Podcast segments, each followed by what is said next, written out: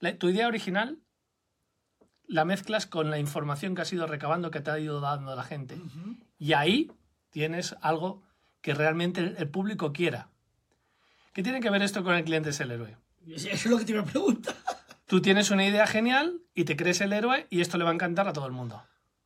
No, es la gente la que te tiene que validar eso. Con sus, a lo mejor la idea, de la idea 1 a la idea 2 hay un montón de cambios que te ha proporcionado la gente que en principio podría estar interesado en eso. Y muy importante, que no sepan, porque en cuanto que lo sepan, o te van a hundir porque son malos amigos, o te van a regalar los oídos, que es igual de grave. Si tú te fías de tu talento por lo que te dice tu madre, mm, va- vas mal.